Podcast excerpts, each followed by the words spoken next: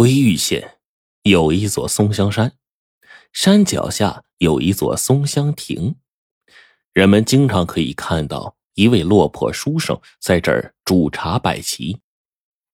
书生名叫李岐山，痴迷玲珑棋局，每每遇到好的棋友，下棋好能跟他下到一起去的非常难得，遇到了就会焚香对弈，乐在其中。但是大多数的时候他遇不到啊。李岐山就在这儿煮茶，供过路人解渴。这一天呢，一户人家就赶着一辆马车到了嵩山脚下，在此歇脚。李岐山就恰好煮了一壶热茶。男主人喝了茶之后啊，赞口不绝。哎，说这茶呀，有一股子松香味儿。倒是男主人的公子对李岐山所摆的棋局不屑一顾。就抛下一句话说：“说李公子不服的话，可到南塘街中段一间古董店找我对弈。在下孟音。”过了几天，归义县是刮风下雨，李岐山呢就没有去松香亭。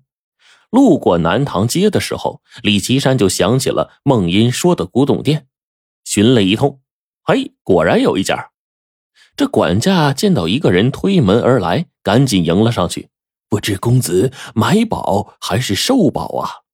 李岐山说：“在下想打听孟音公子是否住在此处。”管家说：“公子稍等，我去禀报我家公子。”不一会儿，管家就把李岐山带入了偏门，走了几个回廊，来到了一间书房。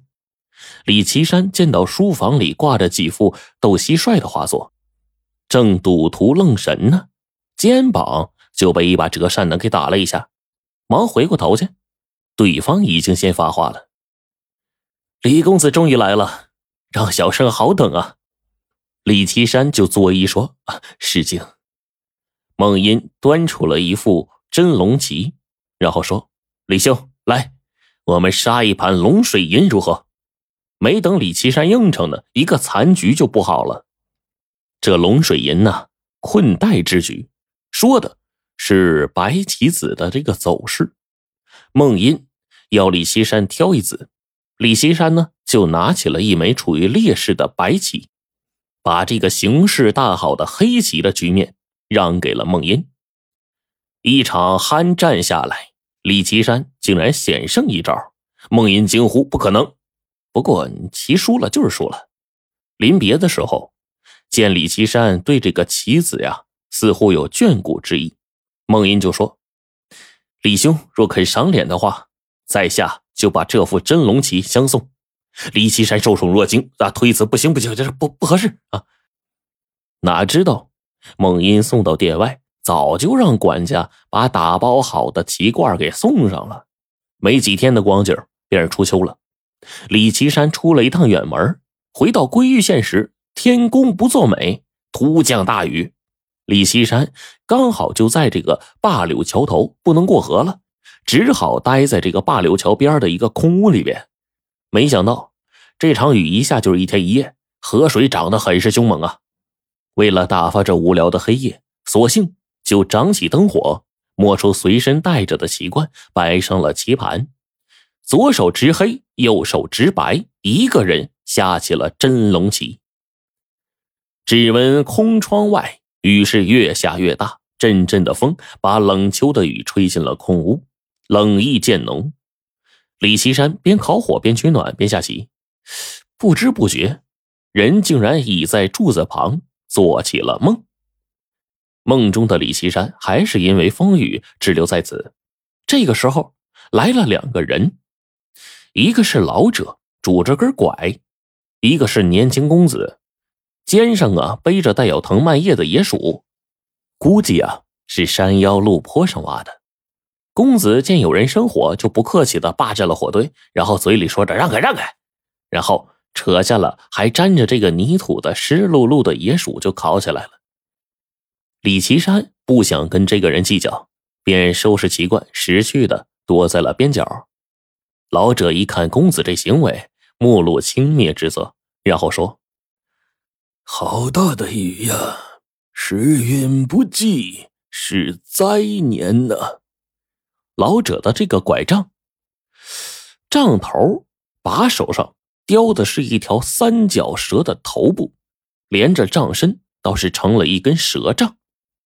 老者拄着这根蛇杖走到火旁，公子啊就不耐烦的说：“哎，是老不死了，这这这这，本公子饿死了。”老者却笑着说：“ 请问公子尊府在哪儿啊？”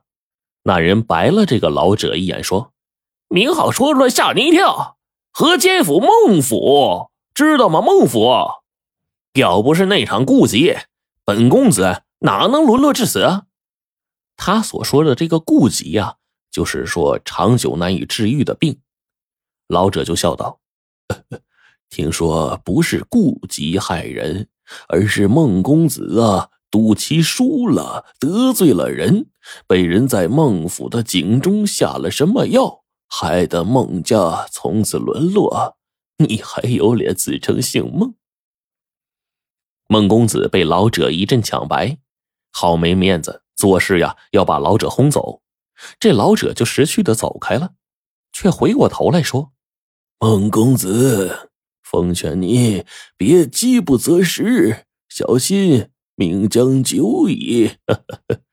说完，老者就坐在了李岐山的身旁。没多久，这烤野薯的香味就传来了。孟公子是一阵狼吞虎咽呐。却听这个老者自语说：“这野薯的本名啊，现今极少有人知晓。它叫连心薯，树叶成心形。”误食之，命不久矣。李岐山还真没听过，就问：“不能拿来充饥吗？”老者摇头说：“它香味诱人，食下却是绑心的恶魔呀！束手束脚，让人动弹不得，有死过去。在其周边会有一些恶毒的兽类，他们静等哪个人误食了。”便会过来将其吃掉。李岐山要去阻止孟公子，这老者却说：“若要解此毒，只需喂他口血。”哎呀，算了，各安天命，来不及了。说着，就指了指这个梁上的这个横梁，让李岐山呢先爬上去，然后把他也拉上去，不然的话，两个人命在旦夕。老者似乎不是开玩笑，但是望着这高高在上的横梁，李岐山手无缚鸡之力，这怎么爬上去？老者让李岐山呢踩着他的拐杖，李岐山竟然轻松的上了横梁。这李岐山手也够不着老者呀，然后老者就把那蛇杖递上去了，也不知道是李岐山眼花了还是怎么着，还是蛇杖会延伸。这李岐山手啊，刚一够得着，就感觉这蛇杖啊柔软如绳索，一用力就把老者给拉上来了。